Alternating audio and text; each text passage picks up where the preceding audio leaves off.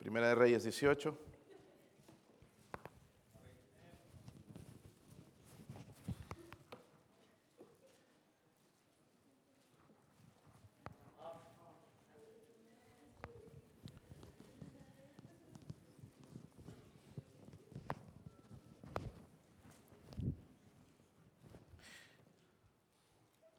¿Lo tienen?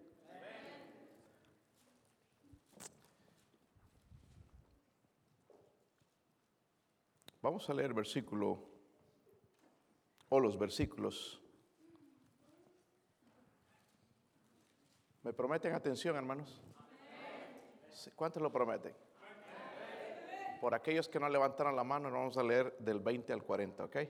Porque hay algunos que nunca levantan su mano. Gracias, denles a ellos, hermanos, aquellos que nunca levantan su mano, que parecen momias en los servicios. Vamos a leer del 20 al 40, ¿ok? Versículo 20. Yo leo el 20, ustedes el 21. Dice ahí, entonces Acab convocó a todos los hijos de Israel y reunió a los profetas en el monte Carmelo.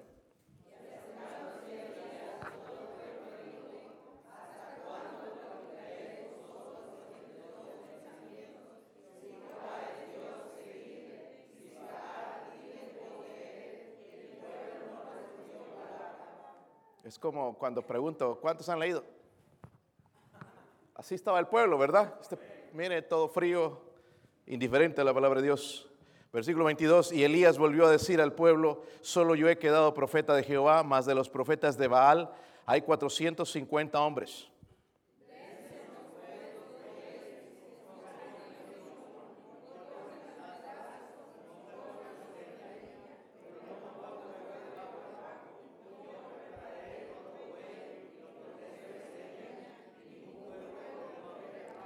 Invocar luego vosotros el nombre de vuestros dioses, y yo invocaré el nombre de Jehová, y el Dios que respondiere, respondiere por medio de fuego, ese sea Dios. Y todo el pueblo respondió diciendo, bien dicho.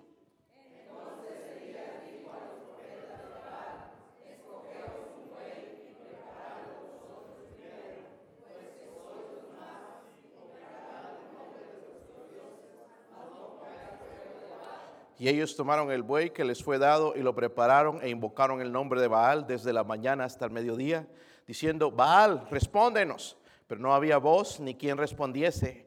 Entre tanto ellos andaban saltando cerca del altar que habían hecho.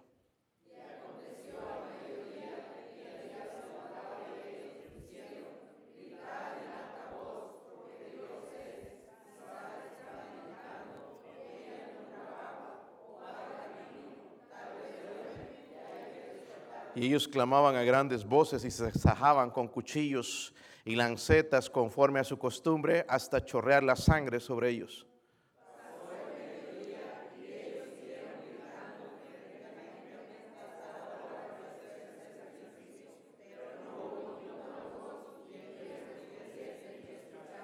Entonces dijo Elías a todo el pueblo, acercaos a mí, y todo el pueblo se le acercó, y él arregló el altar de Jehová que estaba arruinado.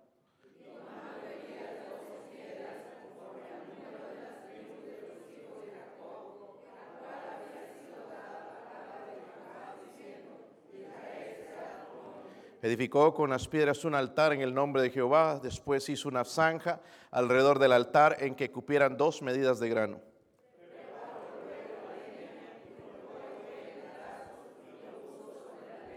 Y dijo, llenad cuatro cántaros de agua y derramarla sobre el holocausto y sobre la leña. Y dijo, hacerlo otra vez y otra vez lo hicieron. Dijo aún, hacerlo la tercera vez y lo hicieron la tercera vez.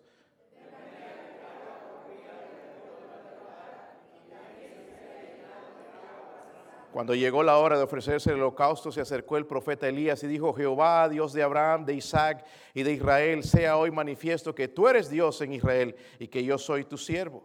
Y, por mandato tuyo he hecho todas estas cosas. Respóndeme, Jehová. Oh, perdón.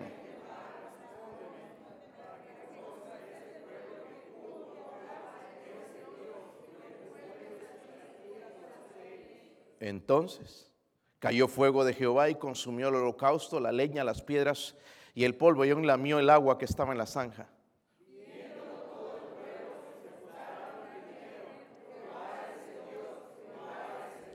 Entonces Elías, todos, Entonces Elías les dijo, prender a los profetas de Baal para que no escape ninguno.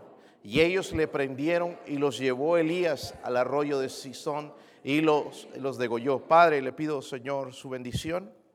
Padre, hay hombres más espirituales que yo en este lugar, Señor. Si usted me ha permitido subirme detrás de este púlpito, Señor, le ruego que su Espíritu Santo me llene, me use. Dios mío, ayúdeme a aplicar el mensaje a la necesidad de su pueblo, Señor. Háblenos, Señor. Padre, quizás hay alguien que no tiene a Cristo como su Salvador personal. Podría dar esa convicción, Señor, del pecado. Podría dar esa convicción, Señor, las necesidades de salvación. Así como aquellas diez personas ayer, Señor, que profesaron su fe en Jesucristo. Podríamos ver a alguien más, Señor, hoy entregar su vida, Dios mío, al Salvador, al Dios Todopoderoso. Oramos por su ayuda, Señor, en el nombre de Jesucristo. Amén. Pueden sentarse, hermanos. La sequía en la Biblia, hermanos, siempre era producto del castigo por la rebelión de Israel. Estaba en la Biblia. Y aquí, hermanos, vemos que había una sequía terrible en Israel.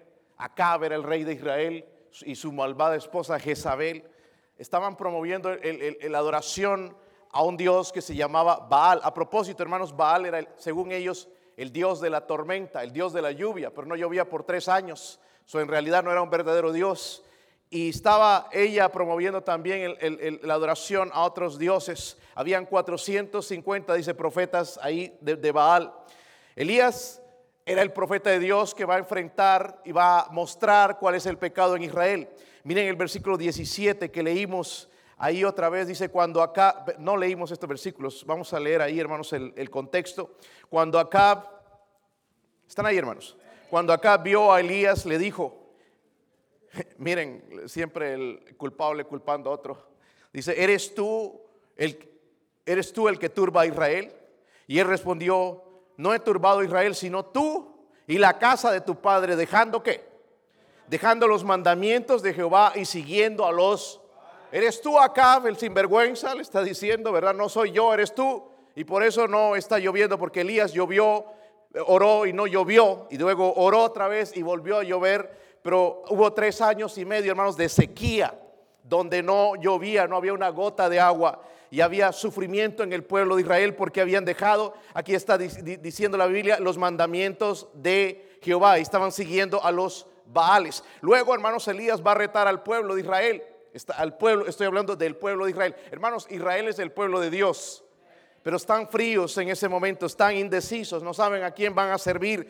Y el versículo 21 les dice, ¿hasta cuándo claudicaréis vosotros entre dos qué? En otras palabras, le está diciendo, ¿hasta cuándo van a vacilar entre dos pensamientos? ¿Hasta cuándo van a saltar entre dos pensamientos? Así como esas aves, hermanos, cuando ven los pájaros que están saltando de rama en rama y no saben en cuál se van a quedar, en una o en otra, lo mismo les está diciendo, ¿verdad? ¿Hasta cuándo van a estar vacilando? Y luego en el versículo 21, la otra parte les dice, si Jehová es Dios, ¿qué? Seguirle. Y si Baal ir en pos de él y el pueblo dice, no, respondió qué? Palabra. Amén. Estaban fríos. A mí no me gusta la iglesia fría. No soporto un cristiano frío. Y la verdad, hermanos, que de vez en cuando nos ponemos fríos, ¿sí o no? ¿Será ese el momento donde estamos ahora? Si salimos afuera, hermanos, ya calentado un poquito, por la mañana se pone frío. ¿Verdad? Pero no hay problema con eso porque uno se abriga. Pero un cristiano frío, hermanos, es una desgracia a otra persona. Amén. Y lo, vamos a seguir viendo aquí porque los va a retar entonces y el lugar donde los va a retar es en el monte Carmelo. Hermanos, el propósito de Elías no es que supiese cuál de los dioses es más poderoso, sino mostrarle a, Israel cuál es el único Dios, el Dios todopoderoso, y que ellos tomaran una decisión.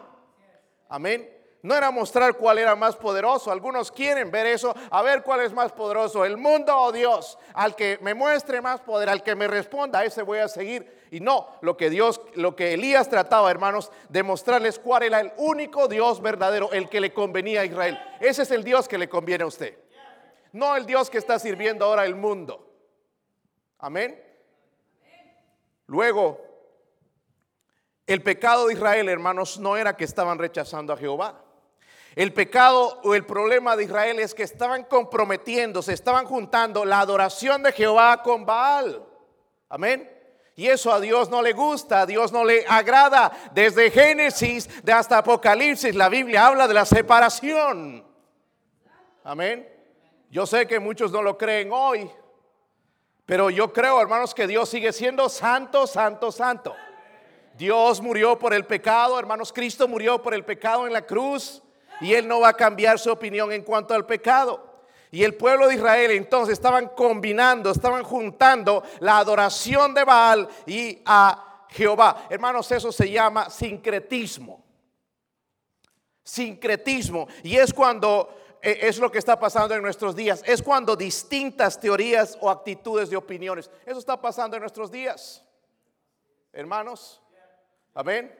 Iglesias bautistas fundamentales, hermanos, ya no son fundamentales. Cuando decimos fundamentales es que eh, su base y autoridad es la Biblia, no las opiniones. Amén. Y eso es lo que estamos hoy, movidos por opiniones, no en la palabra de Dios. Amén. Como digo, hermanos, y Cristo también nos anunció diciendo, hermanos, que los cielos y la tierra pasarán, pero mis palabras, dicen, nunca pasarán. Este libro antiguo, hermanos, es nuevo cada día. Amén. Hasta que Él venga, hermanos, es nuestra guía. Yo no creo que en el cielo va a desaparecer la Biblia también. Porque Cristo es la palabra. Él es el logos. Amén. Pero vemos aquí entonces el sincretismo también, hermanos, es un sistema filosófico que trata de conciliar doctrinas diferentes y hoy se están metiendo en nuestras iglesias y es horrible lo que está sucediendo. Amén. La música cristiana dice contemporánea. Yo, hermanos, lo único que veo en la música cristiana contemporánea es que es música del diablo con letra cristiana. Y las tonteras que dicen.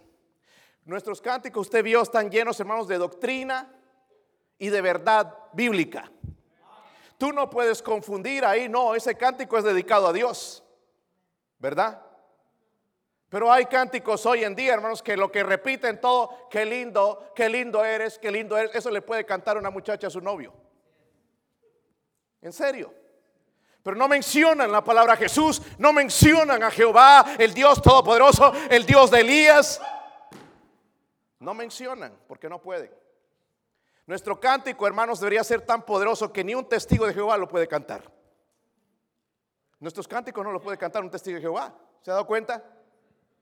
Pero esa música cristiana contemporánea la puede cantar cualquiera. ¿Verdad? Porque está llena nada más de, de, emocionalismo.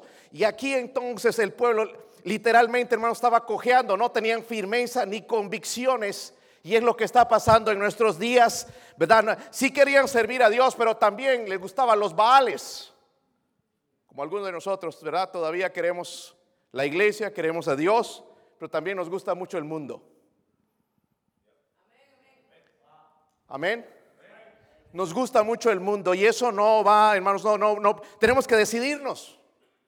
Por eso no podemos decir amén en la iglesia. Por eso no podemos cantar en la iglesia. Por eso no podemos hacer nada para Dios porque está nuestra mente, hermanos, dividida. Oh Dios, oh el mundo, oh mariachis, oh los temerarios, oh Dios.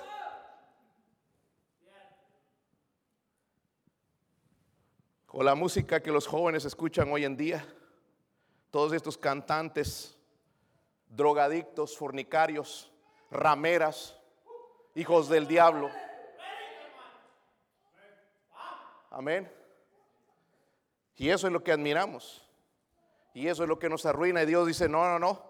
No podemos comprometer las cosas de Dios con las cosas del mundo. Hermano, escúcheme bien, hermanos, porque esta es la filosofía del mundo. El mundo te dice, hoy no se ha cerrado, debes tener una mente abierta.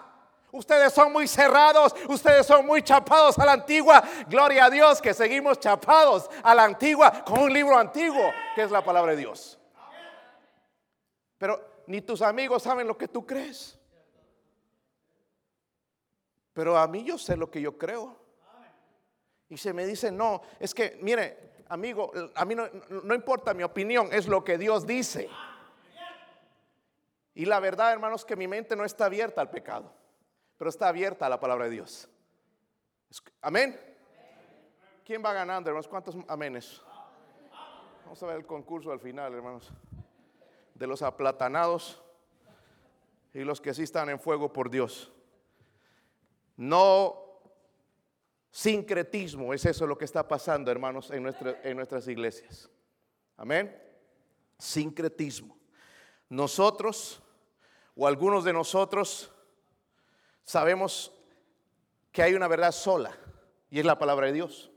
La Biblia dice en Juan 17, 17, santifícalos en tu verdad, tu palabra es verdad, tu palabra es verdad, tu palabra es verdad, tu palabra es verdad. Hermanos, en las cosas de Dios no hay lugar para las mentes abiertas no, o combinaciones o que nosotros nos mezclamos con las modas del mundo. Hay ciertas cosas que sí no son pecaminosas quizás, pero están siendo tropiezos a otros hermanos. Y eso es lo que estábamos hablando, hermanos, el día, los días miércoles, por eso le animo a venir, a hablar de la libertad cristiana. Ah, muchos de aquí también están indecisos, no saben quién van a servir. ¿Saben, hermanos, que indecisión es parte de hipocresía? ¿Sí o no? Por eso nos tildan a nosotros los cristianos y todos caemos bajo ese título de hipócritas. Es que yo no voy a la iglesia porque son hipócritas. ¿Sabe por qué? Por cristianos indecisos que no saben en dónde le van a ir. Ah, sí, sí, me gusta ir a la iglesia, me gustan las bendiciones de Dios, pero también quiero un poquito de mundo, me gustan los temerarios, me gustan los mariachis todavía, me gusta tomar, me gustan las fiestas. No sabemos ni lo que creemos. El que es inconstante, el hombre inconstante dice es inconstante en todos sus.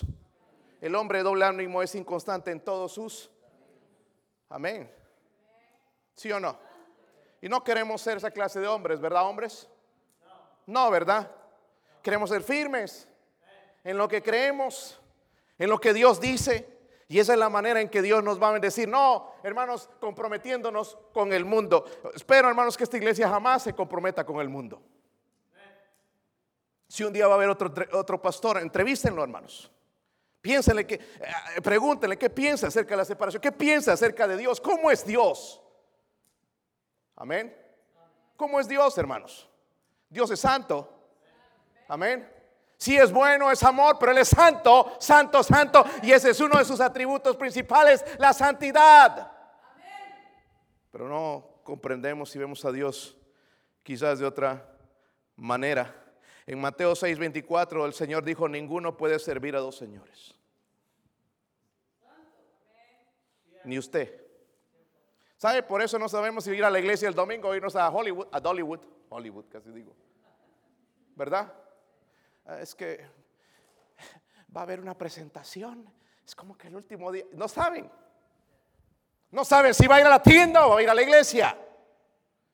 Pero el que tiene esto firme en su corazón sabe dónde tiene que estar el día domingo. Pero hay cristianos ahí vacilando, ¿no? Es que hay un partidito de básquetbol, es la única vez que podemos ir. No, no, no, el cristiano firme sabe dónde debe estar. No está dividido. Cansado de estos cristianos, hermanos, así, tan fríos y la verdad, hermanos, que uno da hasta vergüenza decir que es mi hermano en Cristo. Amén. Parece ser que el Monte Carmelo, hermanos, era un lugar en el pasado donde se adoraba a Dios. Porque dice ahí en el versículo 30. ¿Están ahí, hermanos? Había un altar antes, pero miren, en el versículo 30 dice, Él arregló el altar de Jehová que estaba qué.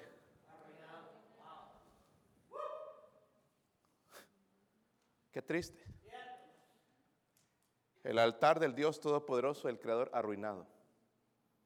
El altar del Dios que te ama a ti y a mí estaba arruinado.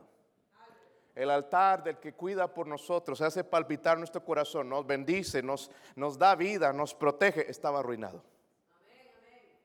Pero déjeme decir una cosa, hermanos, el altar de muchos está arruinado hoy también. Amén. Está pudrido, está podrido, quizás está empolvado, está envejecido, quizás hasta huele mal.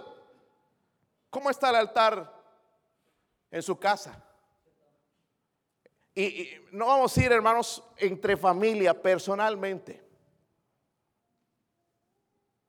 ¿Cómo está, hermano, el altar? de Jehová en tu vida. Quizás está arruinado, ¿verdad? Por eso, hermano, no puede decir amén. ¿Cuántos son salvos? 100% seguros. Va al cielo, va a la gloria, está gozoso. Mire, algunos no pueden levantar la mano. Pastor, muy rápido. Pero qué rápido es para las cosas del mundo. ¿Te sabes todo el calendario del mundial? Los partidos de básquetbol o fútbol, pero no sabes nada acerca de la palabra de Dios. Algo está pasando, hermanos. Amén. No sabemos todo el menú del restaurante donde trabajamos en inglés. Pero no sabemos nada acerca de cómo reparar el altar que está arruinado. Espero, hermanos, que este mensaje le ayude a usted porque me ha ayudado a mí. Porque es triste ver en la iglesia hermanos que se llaman hermanos que no pueden ni siquiera cantar. La falta de energía para las cosas de Dios. Venimos a cantar, hermanos, aquí sin ganas. Vamos a cantar grande gozo. Ay. A ver, hermanitos, levántese. Vamos a cantar grande gozo. Grande gozo hay en mi alma hoy. Sin fuerza, sin convicción. No, yo no quiero estar en la iglesia así, no sé usted. Para mí es hipocresía. A mí me gusta alguien que está en fuego por Dios. Si va a estar enseñando, que diga, escrito está, dice así la Biblia, Dios dice así, que esté convencido de lo que está diciendo. No es que lo que esperando lo que la gente quiere escuchar, hermanos, sino fuego de Dios. Esta mañana Dios nos llama a decidirnos. La semana pasada hablaba, hermanos, de las Dios nos pone bendición y escogemos, ¿verdad? Si quieres seguir así con el altar pudriéndose, mohoso, arruinado, o quieres cambiar las cosas, estás así conforme con lo frío que estás, que ya si pone a la mano a alguien ahí se le congela. Podrías poner ahí vasitos de agua y se ponen paletas. Porque está tan frío ese corazón para Dios. Amén. No respondió palabra. ¿Usted quiere ser así? Para ser frío, hermanos, yo prefiero volverme al mundo. Porque si no, estoy dando mal testimonio. ¿Quiere seguir siendo frío? Amén. Es más, debería tocar aquí a ver los corazones, los varones, las, las manitas, a ver cómo están. Aquí están los calientes. Oh, pero no es por el corazón, ¿verdad? Está en fuego, ya estaba parada antes de que yo diga. ¿Qué tal si me voy más atrás? ¿Ah? A ver si me congela las manos. ¿Trajeron guantes o no? Para pasarme ahí atrás y tocar algunas cuantas manos. Y no me estoy refiriendo a las manos, hermanos, al corazón. Por eso no podemos ni siquiera cantar. Hermanos, ¿qué, ¿qué, impacto queremos hacer así si nosotros estamos con el altar arruinado? So Dios nos llama a decidirnos. El Señor Jesucristo reprende a una iglesia allá en, Apocalipsis. Quiero que vayan para allá, hermanos. Este pasaje predico casi cada año. Apocalipsis 2. La iglesia de Éfeso.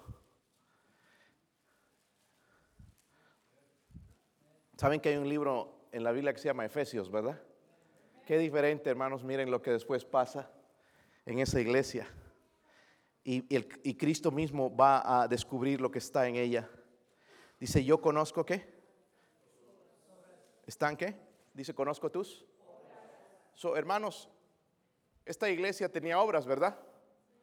No era calientabancas. Iban a ganar almas.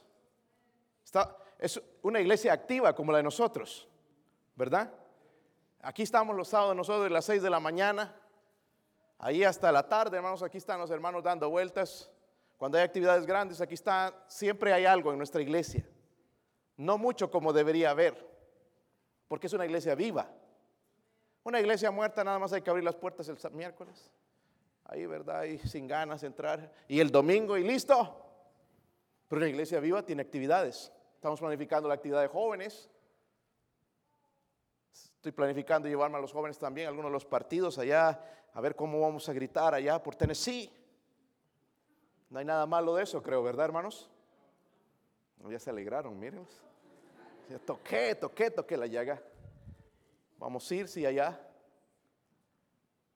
Vamos, vamos a tener actividades, porque es una iglesia, hermanos, viva. Amén. Pero algunos no están así. Tenía obras esta, esta, esta iglesia, dice, conozco tus obras y tu ardo que. Mire, trabajaban y, y que tenían paciencia. Y que no puedes soportar a los malos. Tenían buena doctrina. Dice, ya has probado a los que se dicen ser apóstoles, que eran falsos y no lo son, y los has hallado qué? Tal como hoy en día nosotros nos damos cuenta, todos estos apóstoles son falsos apóstoles. ¿Ok? Dice, y los has hallado mentirosos y has sufrido y has tenido paciencia y has trabajado arduamente por el amor de mi nombre y no has qué? Oh, hermanos, algunos están trabajando aquí, le están echando ganas allá en la cocina, en las escuelas dominicales y todo. Y creen que impresionan a Dios. Pero me sorprende lo que después Dios les va a decir. Miren, sigamos leyendo. Pero tengo contra ti que has dejado tú qué? Primer amor. Lo has dejado. Recuerda, por tanto, de donde has caído, arrepiéntete, haz las primeras obras, pues si no, vendré pronto a ti y quitaré qué? Hay hogares aquí, hermanos, donde no hay el candelero de Dios. Lo único que ilumina ahí es la pantalla de 80 pulgadas. O los teléfonos, o los electronic devices. Pero no hay candelero. Está muerto espiritualmente. Amén. Yo no quiero mi hogar así. Yo no quiero mi vida así muerta, apagado, que lo único que ilumina es cuando enciendo el teléfono. Yo quiero que Dios ilumine mi vida. Yo quiero el es más, hermano, yo necesito el candelero de Dios en mi vida. ¿Usted? Por eso no hay gozo, hermano, no podemos cantar. Andamos buscando la última banca ya para sentar. ¿Por qué no te sientas al frente? Ay, es que pastor, llegué tarde. Bueno, es otra cosa. ¿Por qué llegas temprano a los partidos y si llegas tarde a la iglesia? Está callado aquí, ¿verdad? Wow.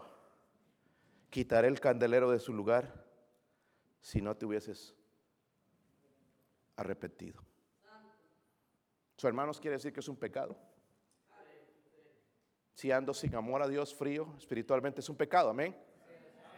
Yo no quiero eso, yo no quiero desagradar a Dios, el que me creó, el que hizo la creación, el que vino a buscarme y a salvarme, el que dio su vida por Yo no quisiera eso.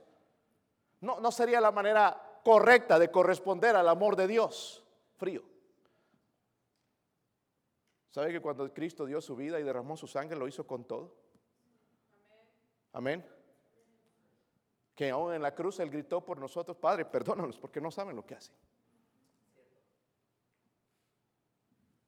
Él nos amó tanto, hermanos, y ¿por qué nosotros le correspondemos con este amor, este cristianismo tan mediocre? Que da asco a la otra gente. Si tú escucharas las cosas que yo escucho.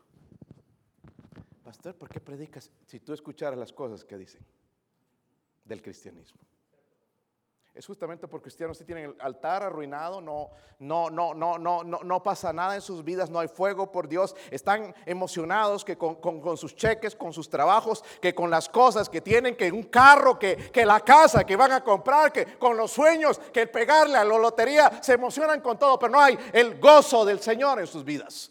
No conocen lo que es el gozo de la salvación, el gozarse en las cosas de Dios. No lo saben. Hermanos, y la vez pasada vimos que nosotros somos la sal de la tierra. Hermanos, si la sal no sala, ¿para qué sirve? ¿Cuándo fue la última vez que tu vecino dijo, wow, yo quisiera eso de este? Lo que provocamos es sed de Dios, es lo que quiere decir, ¿verdad? ¿Cuántas personas están siendo provocadas a sed por ti? Pero preguntemos, ¿cuántas personas se han apartado de Dios por tu testimonio? Amén. Hermanos, escúchenme bien, especialmente jovencitos, no sigan a un cristiano frío. Algunos siguen como líderes aquellos que están apagados, aquellos mundanos, y los admiran y los quieren seguir cuando su vida es una desgracia. Sigue a hermanos que están en fuego como Seth White.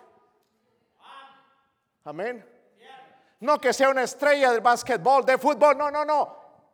Que sea una persona como, que sepa cómo ponerse de rodillas y llegar al trono de Dios. Porque jovencita, si tienes un varón así vas a tener todo en tu vida. Que viene de Dios. Amén.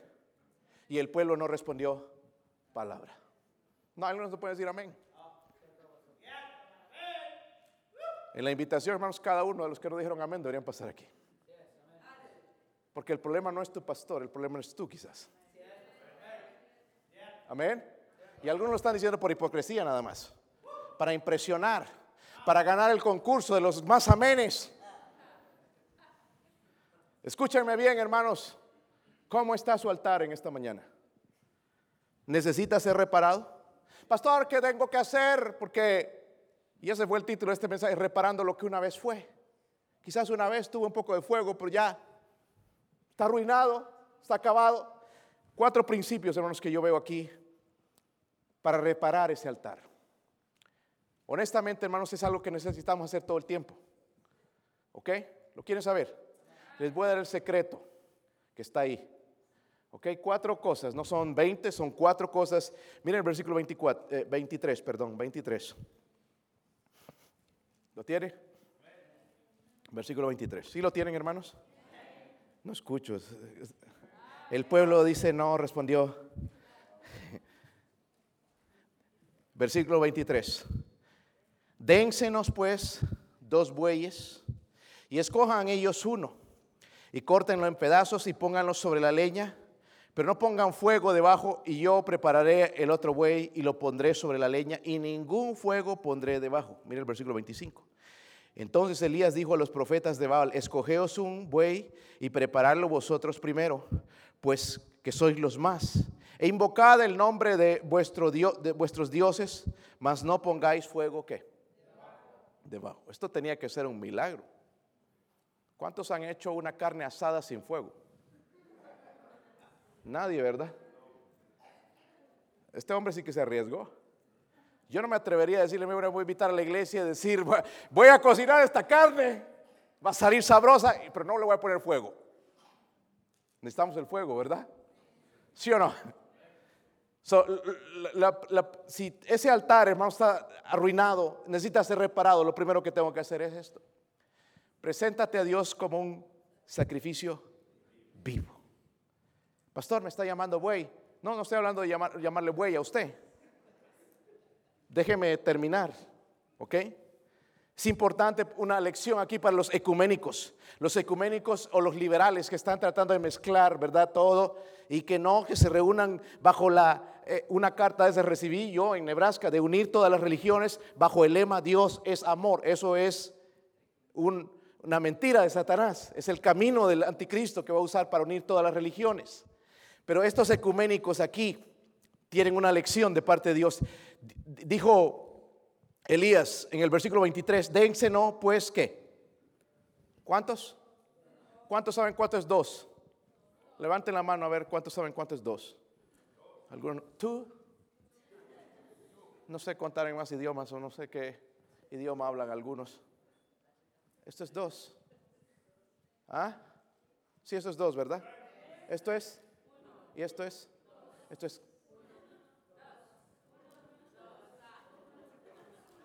Miren qué tremendo, aquí aprendimos a contar.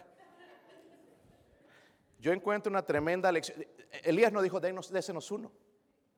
Dijo, dos. Lo que Elías estaba diciendo, aquí vamos a tener dos servicios diferentes. Ustedes para su Dios del mundo y yo para Jehová, el Dios verdadero, dos servicios diferentes. No nos vamos a mezclar, no nos vamos a unir, dos servicios diferentes. Ustedes van a adorar a su Dios, yo a mi Dios.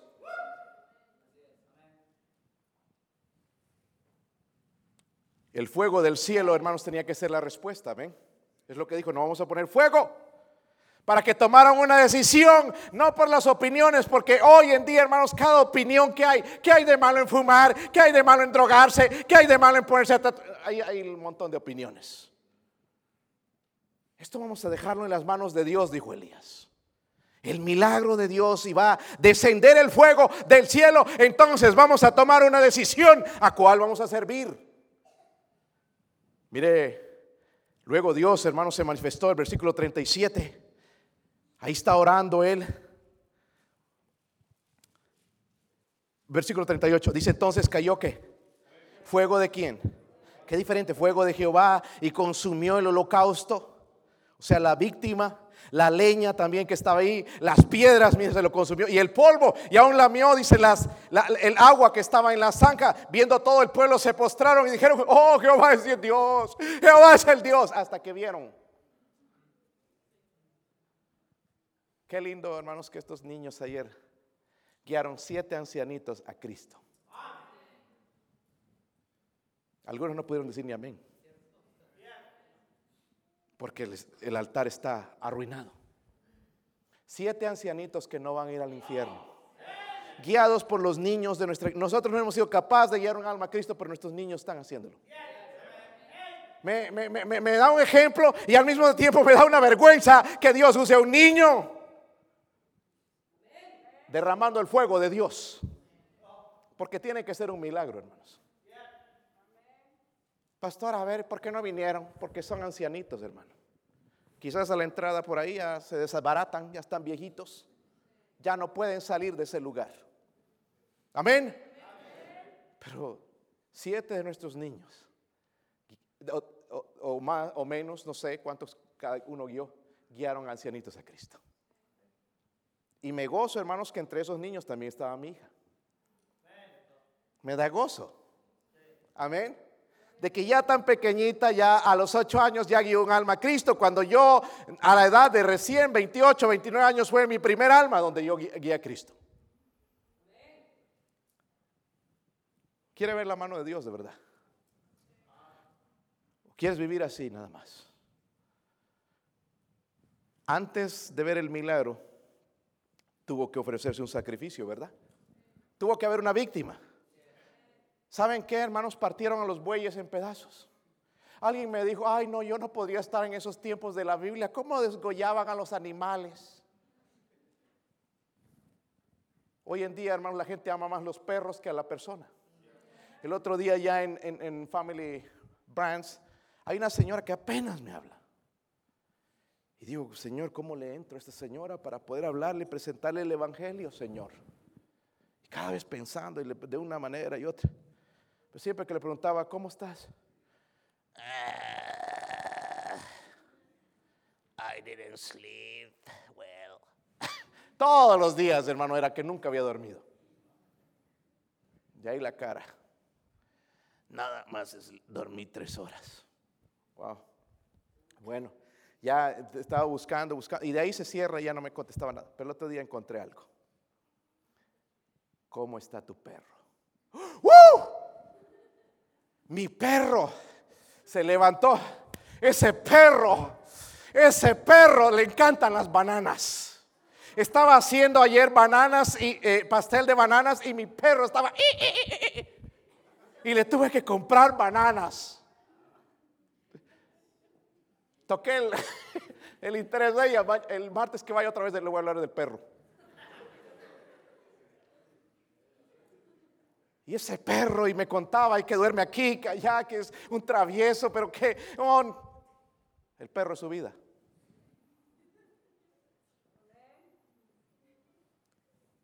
Hay un perro allá en la otra compañía donde voy, en, en, en uh, Y ese perro lo llevaron desde chiquito, uno de los empleados, y ahora se volvió el perro de la empresa. Y, y, llego allá en las mañanas y viene, se quiere subir, le pego una patada, así nadie está. Odio los perros, no me gusta. Pastor, qué malo. Pero tú, ¿por qué no haces eso con las almas? Porque los perros mueren y se quedan ahí. Pero las almas mueren y se van al infierno. No es crueldad de Dios, hermanos, que haya. Oh, y ahí cuando está el bistec en la, en la, mesa nadie dice nada. Vean, véngase. ¿Verdad? O el pollo ahí asado. No decimos nada. Su hermanos tuvo que haber una víctima, ¿verdad? Tuvo que haber algo, hermanos, un sacrificio antes de que Dios actuara. En mis pocos años de experiencia, hermanos, como pastor, lo que he visto es esto. Todos, todos, absolutamente todos. No hay ninguno que me haya dicho, no, yo no quiero el fuego de Dios. Yo no quiero estar en fuego por las cosas. Todos quieren el fuego de Dios. Hasta el más frío aquí en la iglesia quiere el fuego de Dios. ¿Sí o no? Ya te estás congelando, ya no sabes ni cómo testificarle a tu papá, a tu mamá, no sabes cómo hacerle. Quieres el fuego de Dios, ¿verdad? Poder de Dios en tu vida. No hay nadie, hermanos, absolutamente, pero sí la mayoría no están dispuestos a hacer algo. Entregarse como sacrificio a Dios. Porque mire lo que dice en Romanos 12.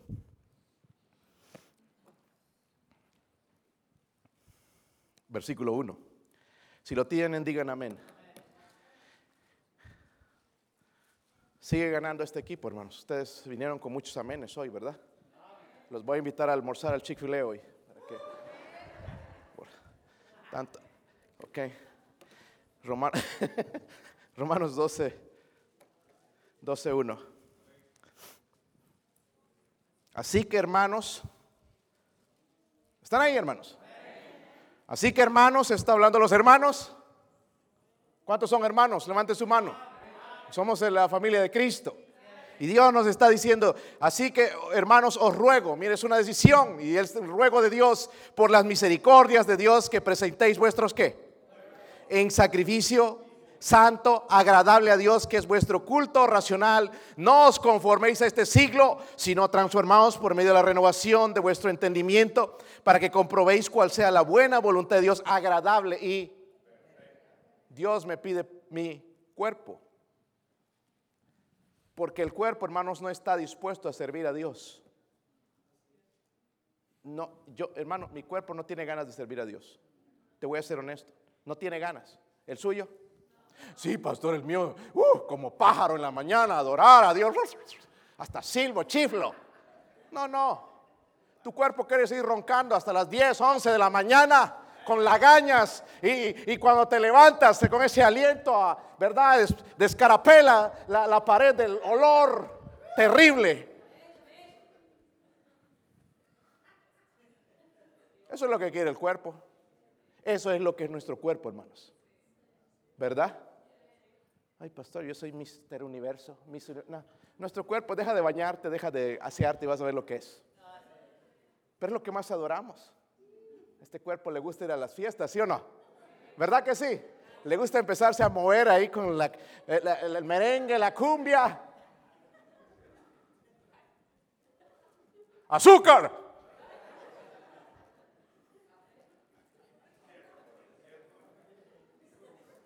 Ya se empieza a mover allá.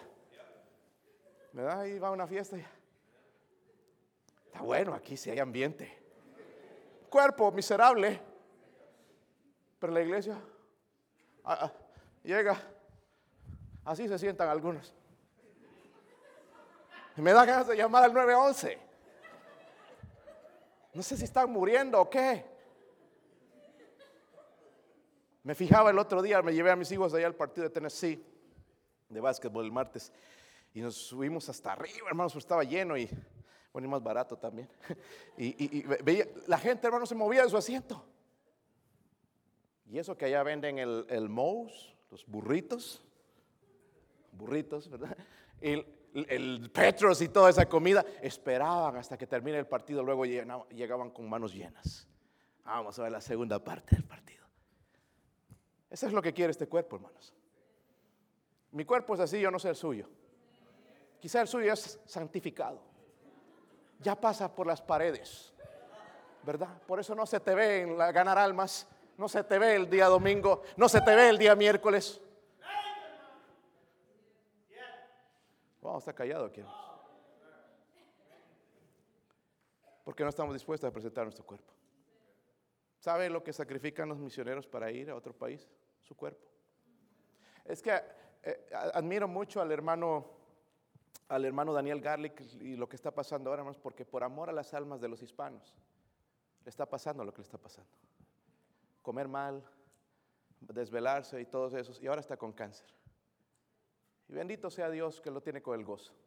Esta semana el Señor me puso tanto en mi mente orar por él. Amén.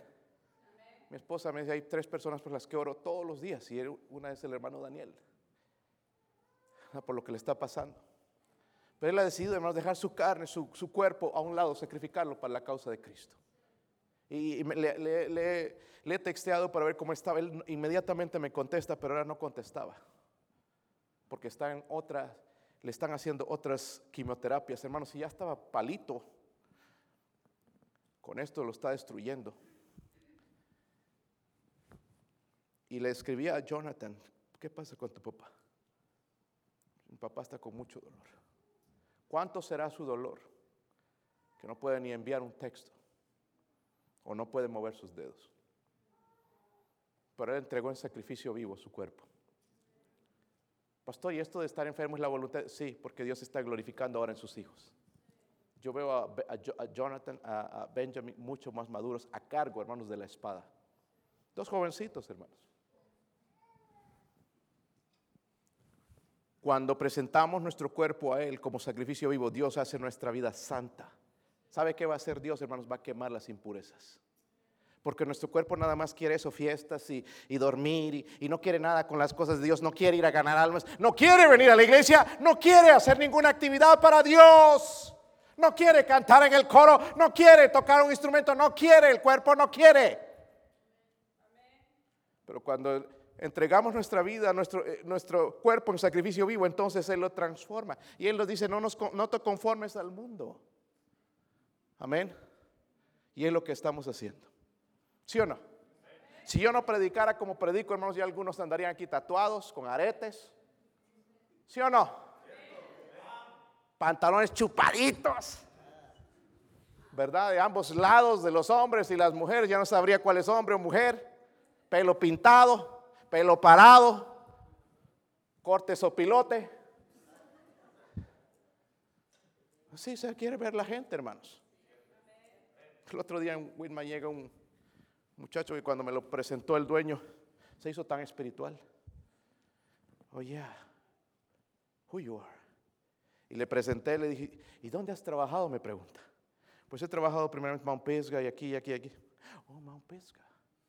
I know Mount Pisgah. I, I went to Mount Pisgah. I used to go to Mount Pisgah. Dice, iba a la iglesia de Mount Pisgah, pero yo nunca lo vi. Y visitaba y esto y con un pelo largo, hermanos.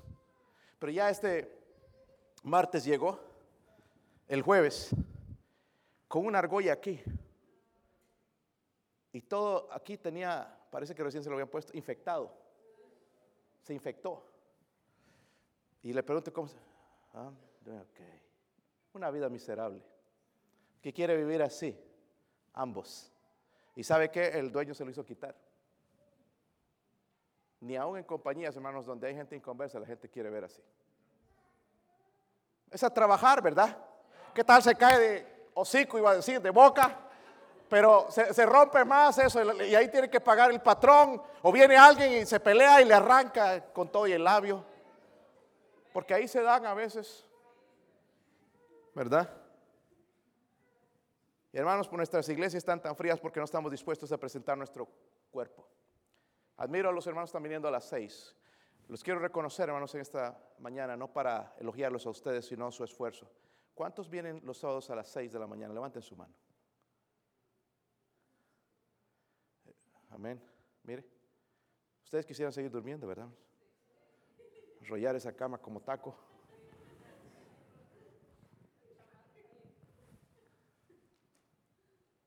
No me da ganas de salir a mí esa hora. Pero están sacrificando algo. Ahora, a través de eso, la iglesia está siendo bendecida. Porque alguien está pagando el precio. Si tú quieres que tus hijos sirvan a Dios, tienes que pagar un precio. Amén. ¿Sí o no? Vamos al segundo punto, hermanos. Primero, presentarte a Dios como un sacrificio. Mire el versículo 24. ¿Están ahí? el pueblo no respondió palabra otra vez. Seguimos igual. Versículo 24. Invocad, dice luego vosotros el nombre de vuestros dioses, y yo invocaré el nombre de Jehová, y el Dios que respondiere por medio de fuego, ese sea Dios. Y el pueblo respondió diciendo, podían decir amén. Estos eran bautistas fundamentales fríos. Hemos ido a iglesias así con mi esposa, muertas. Si dices amén, te sacan. No, se puede decir amén. No sé dónde sacaron eso, pero prohíben. Hoy, si un hermano levanta las manos, olvídese, lo van y lo torturan allá afuera y le quitan las ganas de levantar las manos. Mire el versículo 26. Dice ahí, ellos tomaron qué? El buey que les fue dado y lo prepararon e invocaron el nombre de Baal desde la mañana, eso es temprano, en la mañana cuando habla en la Biblia, hasta qué? Allá tempranito en la madrugada, diciendo, Baal, respóndenos, pero no había voz, ni quien respondiese. Entre tanto, ellos andaban saltando cerca del altar que habían, ¿qué? hecho. Mire el versículo 27, dice, y aconteció al mediodía que Elías se burlaba de ellos diciendo, gritad en voz alta porque Dios es. Quizás está meditando, estaba burlando, o tiene algún trabajo, o va de camino, tal vez duerme y hay que despertarle. Y ellos clamaban a grandes voces y se dejaban con cuchillos y con lancetas conforme a su costumbre hasta chorrear la sangre sobre ellos. Pasó, dice el mediodía, y ellos siguieron gritando, ya era frenéticamente hasta la hora de ofrecerse sacrificio, pero no hubo qué, ni quien respondiese ni. ¿Está conmigo, hermanos? El segundo paso para reconstruir ese altar que está destruido es este. Prevalece delante de Dios en oración.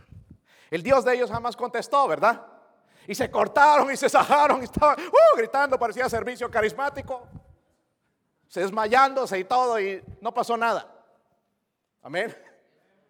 Ellos, hermanos, esos dioses del mundo nunca nos van a responder.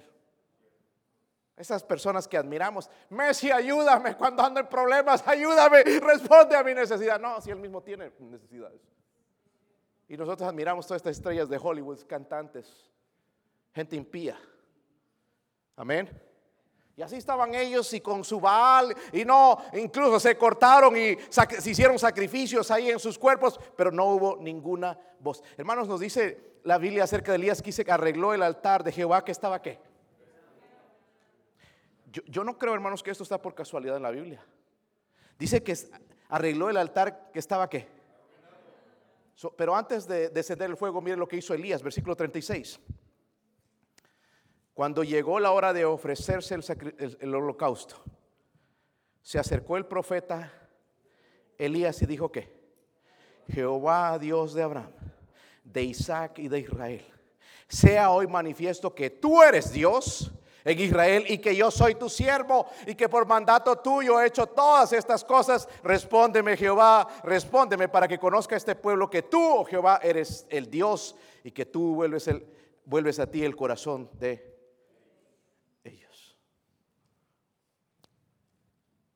Vemos qué hizo Elías. Oró. Yo no me dejo impresionar con hermanos a veces que oran una hora. Teníamos un diácono allá en, en Puerto Rico, oraba una hora. Íbamos al servicio de oración, hermanos, con razón no había nadie. Era yo el único que iba a la oración y el pastor. Y llegábamos y se empezaba, empezaba a orar. Y Señor grandísimo. Y, empezó, y, toda la lista, toda la iglesia, y todos los misioneros, y todo el mundo, y que por toda su familia estaba haciendo sus devocionales ahí. Ese tiempo es para orar específicamente por lo que el pastor ha dicho. ¿Sí o no? Pero ¿sabe qué quería quizás impresionar? ¿Sí o no? Oraciones largas no impresionan a Dios. ¿Sabe lo que impresiona a Dios? Caminar con Dios diariamente. Porque la oración de Elías fue corta. Ni un minuto. Amén. Responde, oh Dios, responde. Para que vean que tú eres Dios. ¿Por qué pasó eso? Porque él tenía un caminar constante con Dios. ¿Por qué Dios nos responde a nuestras oraciones? Porque oramos, hermanos, solamente cuando estamos necesitados. Ay, ahora sí voy a orar, sí me voy a poner de las pilas, y le voy a echar ganas. No, no. Dios sabe, hermano, si tú tienes que caminar con, con Él o no. Ni te atrevas a orar así ya.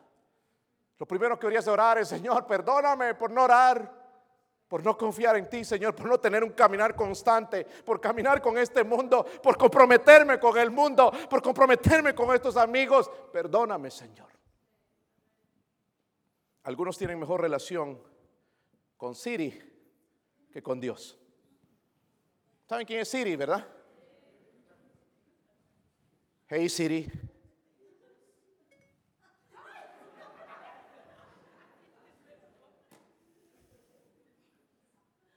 Se ríen, pero es triste. Hey Siri, how you doing today? Y ahí, y, mi hija le empieza a insultar a Siri a veces porque le cae gordo. Siri, tú eres una mula. y, le empieza a decir, ay, no, no puedo hablar de eso. Y se, enoja. Sabe, yo, yo, me gusta todo esto de la tecnología, hermanos, pero me he dado una cuenta, cuenta una cosa. Yo uso el, el Apple, uso las computadoras Apple. Me he dado cuenta, hermanos, en sus programas no hay la palabra Jesucristo. Lo han dejado a un lado. Y si ellos han dejado un lado a mi Cristo, yo no me voy a comprometer con ellos. Yo nunca les voy a comprar un producto nuevo. ¿Entienden? Si, si, no quieren nada con mi Cristo, ¿para qué yo quiero algo con ellos? ¿Están conmigo? En, Santiago 5, 17 dice lo siguiente, hermanos. Váyase allá rápidamente. Ya se me está acabando el tiempo, pero ustedes son pacientes. Dice, Elías era hombre sujeto a sus pasiones semejantes a las nuestras y oró como dice ahí. 5.17. ¿Oró qué? Fervientemente para que no lloviese y no llovió sobre la tierra por tres años y seis meses. Y otra vez oró y, y dio lluvia y la tierra produjo qué? So, hermanos, la oración de él no era, ah, Señor, y una hora orando, quita esa lluvia, Señor Dios, mira acá, mira Jezabel, esa bruja malvada, sí, induciendo a tu pueblo a adorar a Baal, Señor, no, una hora ahí no. Señor, cierra los cielos, que deje de llover. ¿Quieres ser esa persona tú? Yo quisiera ser así. Que Dios conteste a las oraciones. Y Dios contesta, hermanos, de diferentes maneras. A veces dice sí y a veces dice no. Y yo acepto cuando Él me dice no. Pero sí estar seguro, hermanos, de que sí escuchó mi oración. Y si me dijo no, me atengo a su voluntad. Pero muchos de nosotros sabemos, no, es que Dios ya no me escucha. Bueno, si lo buscamos solo cuando necesitamos, cuando nos va de la patada, necesitamos trabajo, andamos buscando novio, novia, ahí oramos. En la cárcel, ay, Señor, si me sacas de esta, te prometo ser fiel. Voy a diezmar, Señor, voy a ganar almas. ¿Por qué te debe contestar el Señor? Eso se llama hipocresía.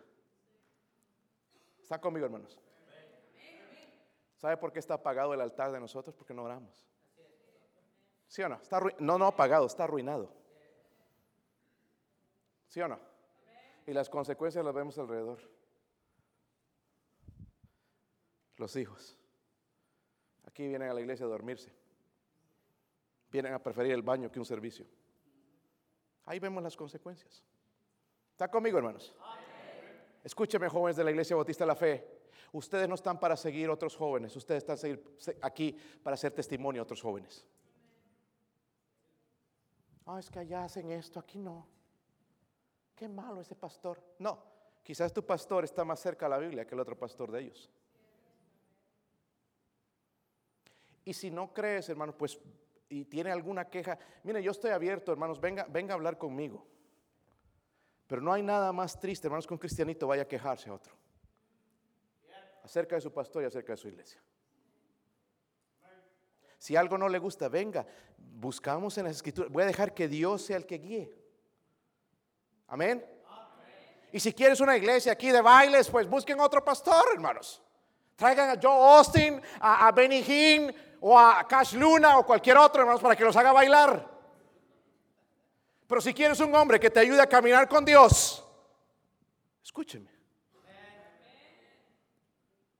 Amén. Pastor, es que eso es lo que yo no quiero. Yo quiero diversión. Mire cómo ando aplatanado. Sí, por eso mismo. El altar está arruinado. Miren, Hermanos, ahí mismo, si están en Santiago 5, 16, dice, eh, confesaos vuestras ofensas unos a otros y orad, dice los unos, ¿qué?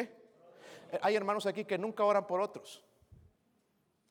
Nada más oran por ellos. Ay, Señor, bendígame, que me vaya bien el trabajo, Señor, que me aumenten el cheque, por favor, Señor. Usted sabe las necesidades y mire que la cuenta me la sobregiraron, Señor, ¿qué vamos a hacer? Se pone a hablar de ellos nada más. No oran jamás por nadie. Dice, orar, dice los unos por los otros, para que seáis qué? Sanados. La oración eficaz del justo puede mucho. Esta reunión, esta noche quiero reunirme con los diáconos, tener una situación para el próximo año grande en nuestra iglesia, de reunir 300 mil dólares. Algunos van a pensar, uy, eso es imposible. Para Dios no hay nada imposible. Amén. Donde tengo que ir al banco, tengo que ir a ellos a rogarles o algo, Dios tiene que hacer algo. Amén. Pues si voy a depender, hermanos, de, de- de- de- lo que dice el banco, estoy arruinado. Tenemos que depender de lo que dice Dios. Pero ¿cómo va a suceder eso, hermanos, si oramos? La pregunta es, esta mañana estuvo en el altar de la oración. O si no, hermanos, el altar está echado a perder. Está arruinado. Es hora de repararlo, ¿verdad? Ya vamos viendo dos cositas. Primero, preséntate como sacrificio vive, vivo. Mire, miren el tercero, eh, en versículo 30. Bueno, yo creo que se les quitó el hambre, ¿verdad? Sí, dicen algunos, miren las caras de...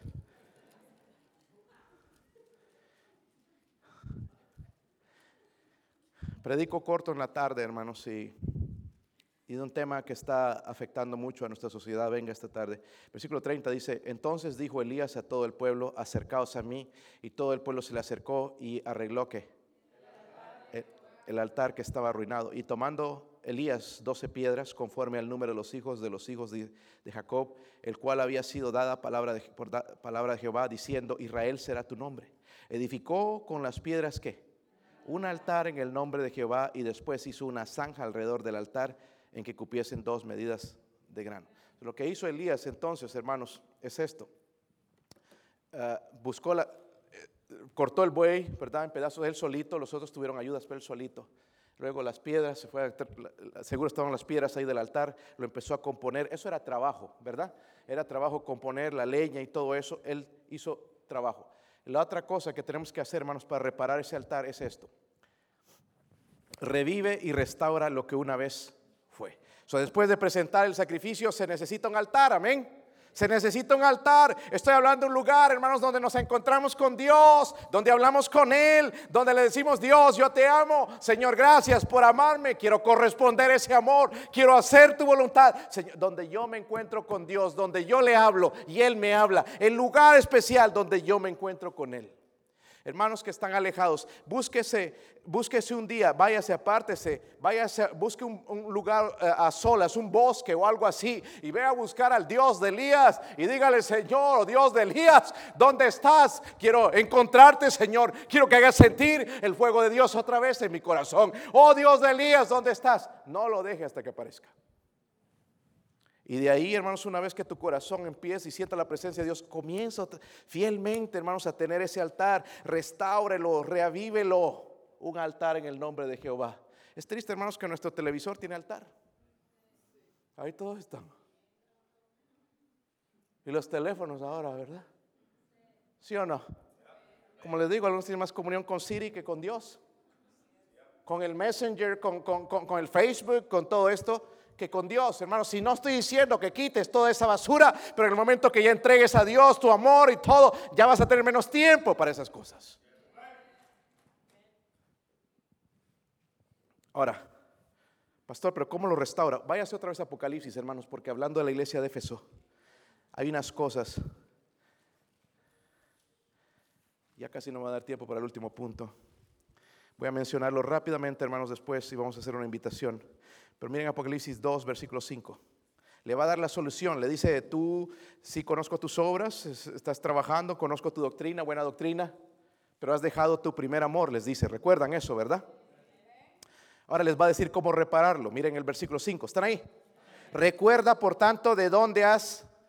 Luego dice, arrepiéntete y haz las primeras obras, pues si no, vendré pronto a ti y quitaré tu candelero de, tu lugar si no te hubieses que. Ahora, ¿cómo puedo arreglar ese altar, revivirlo? Tengo que recordar. ¿Sí o no? ¿Cuándo comenzó tu enfriamiento? ¿Será esa nueva relación que tienes? ¿Esos amigos que tienes ahora? Tengo que recordar. Porque antes estaba en fuego. ¿Qué es? ¿Serán los estudios? ¿Será que, dónde, dónde, Señor, perdí el primer amor? Recordar dónde se quedó. ¿Será el teléfono? Desde que tu papá te dio un teléfono estás perdido. O desde que tu esposo, hermanita, te dio un teléfono inteligente, ya has perdido la comunión con Dios. Debo recordar. Amén. Cada quien aquí sabemos qué es lo que nos hace apartar de Dios, ¿verdad? ¿Sí o no? Mucho TV. Tal vez ¿verdad? Mucha música del mundo. Debo recordar, hermanos, qué es lo que me está haciendo. O quizás un mal amigo, un cristiano mundano, porque hay cristianos mundanos. Y, tenemos que recordar. Luego le dice también, ¿qué debe hacer? Recuerda y qué más. Arre. Sería, escuchen bien, ¿estarían dispuestos a arrepentirse hoy? Arrepiéntete y luego dice, haz las, ¿qué primeras obras? Cuando leías la Biblia, cuando orabas y estabas deseoso de escuchar predicación, cuando estabas en fuego por las cosas de Dios, cuando estabas en fuego, cuando cantabas en el coro, cuando, cuando hacías algo para la obra de Dios, cuando venías a ganar almas, haz, dice las primeras obras. Y por último, hermanos, rápidamente el versículo 34. ¿Cuántos quieren arreglar ese altar? Vamos a ser honestos, hermanos. ¿Cuántos lo tienen arruinado? Levante su mano. Yo quiero orar por ustedes. Gracias, hermanos, por los honestos, porque hay algunos que ni han levantado la mano y está destruido. Gracias, hermanos. Dios le va a bendecir ahora. ¿Ok? Primeramente, entonces debemos qué? Presentar nuestro. ¿Está dispuesto a sacrificar algo al Señor? Levantarte un poquito más temprano, buscar a Dios. Luego dijimos prevalecer en.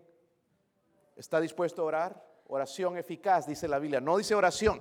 No tenga el adjetivo eficaz del justo puede que mucho. No es nada más la oración, sino la oración eficaz.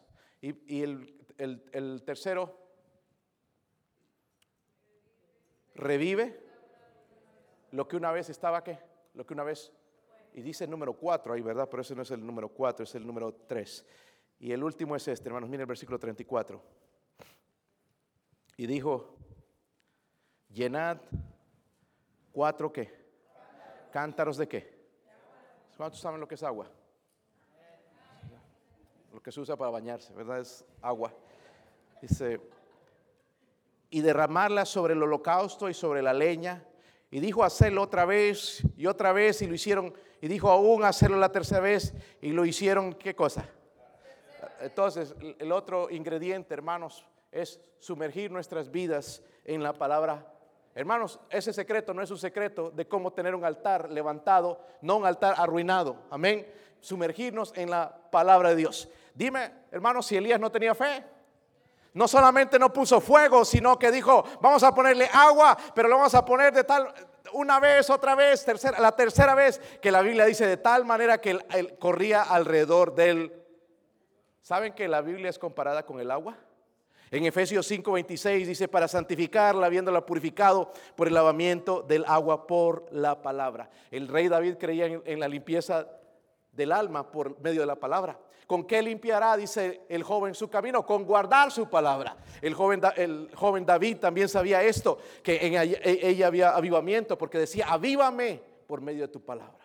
¿Saben, hermanos, cuando viene el avivamiento? Cuando el pueblo de Dios acepta la palabra de Dios. Cuando acepta. Amén. Vamos a terminar con este versículo. Váyase a Mateo 7. Mateo 7. Mi esposa va a tocar algo en la invitación. Gracias por su paciencia. Espero que el Señor haya hecho algo hoy en su corazón. Mateo 7, 24. Puestos de pie, hermanos, al 27. Puestos de pie. Vamos a leer juntos. Dice ahí, cualquiera, pues, que me oye estas palabras y las hace, le compararé a un hombre prudente que edificó su casa sobre la roca. Descendió lluvia, vinieron ríos, soplaron vientos y golpearon contra aquella casa y no cayó, porque estaba fundada sobre la roca. Pero cualquiera que me oye estas palabras y no las hace, le compararé a un hombre que es un necio, que edificó su casa sobre la arena y descendió lluvia y vinieron ríos y soplaron vientos y dieron con ímpetu contra aquella casa y cayó y fue grande su ruina. Qué interesante. El poder de la palabra de Dios. El que edifica sobre la roca, que es Cristo, y el que edifica sobre la arena. Si tú estás edificando sobre tu filosofía, sobre lo que tú piensas, sobre cómo te criaron, arena. Y lo llama un necio. So, cuando vengan las tormentas, vengan tus hijos y se rebelen, va a ser grande la ruina. Amén. Es, más, ya casi no hay nada que se puede hacer. Su mejor es edificar sobre la roca, sobre este libro. En, sumérjase, hermano, hermana, en la palabra de Dios. ¿Sabe cuándo nos comenzamos a apartar de Dios? Cuando dejamos este libro. Alguien dijo sabiamente, la Biblia nos apartará del pecado o el pecado nos apartará de la Biblia.